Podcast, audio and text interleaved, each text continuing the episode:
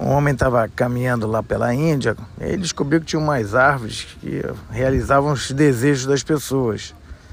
E não tinha um tempo entre o desejo que a pessoa pensava e, o, e a realização. Bom, ele senta debaixo de uma árvore dessa, né? Cai no sono, quando ele acorda, ele fala, cara, tô com uma fome danada. De repente aparece na frente dele um maior banquete, uma mesa cheia de comida, né? O cara comeu, comeu, comeu, comeu.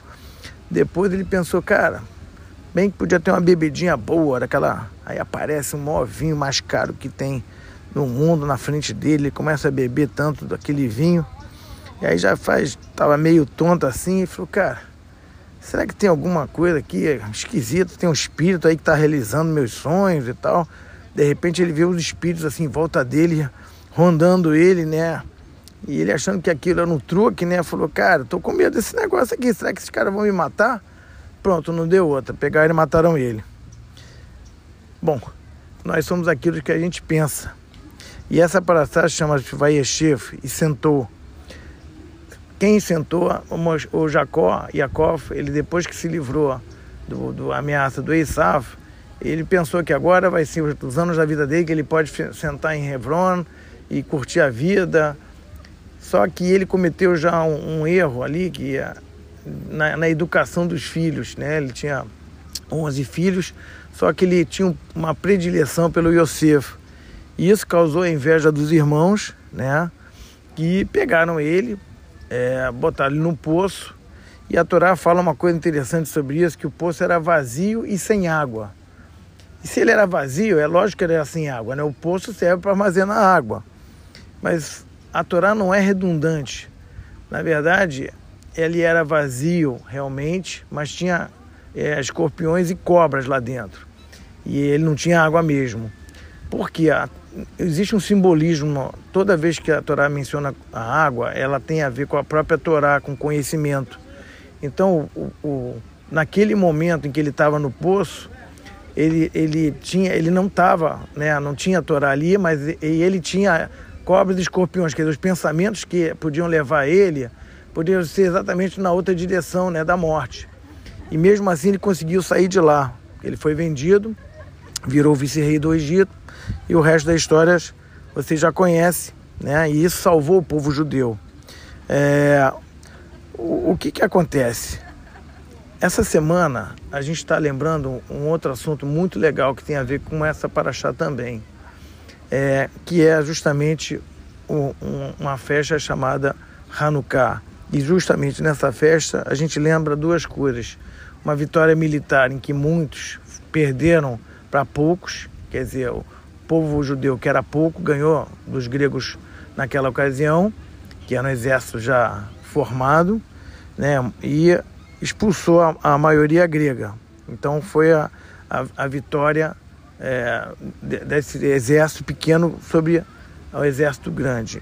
E outro milagre é que uma chama de um pote na, na, no templo, que encontraram um potezinho, só um pote, e fizeram com isso acender a menorá que tinha que ficar acesa, é, ela durou oito dias ao invés de, de, sete dias. Mas a gente dá mais ênfase a um, um, um milagre do, do, do acendimento da, dos oito dias do que a vitória militar. Por que a gente dá é, essa ênfase? Porque exatamente a, a, a, vitória militar ela é uma vitória que ela na verdade acabou sendo depois de uma derrota, então ela foi efêmera.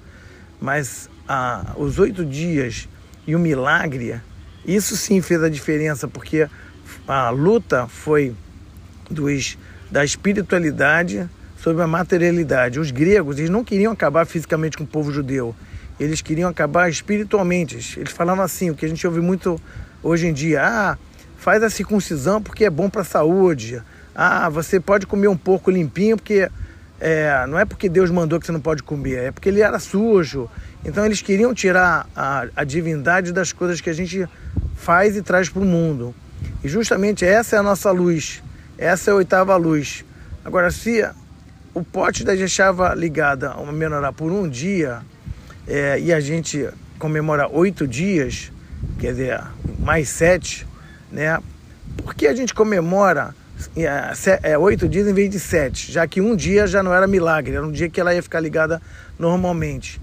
A questão disso, e o Sábio responde muito bem, é que justamente nesse, nessa decisão de ligar a, a, a Menorá por um dia, ela podia ser tomada ou não tomada. Ah, já que não dá para fazer, não vamos fazer. Então, vem aí a nossa mensagem também legal, que se você tem uma, uma, um desafio, faz, você não sabe o que vai dar. Então, interessante a gente tentar, mesmo que a gente não tenha certeza se a gente vai ser sucesso, mas tem que fazer.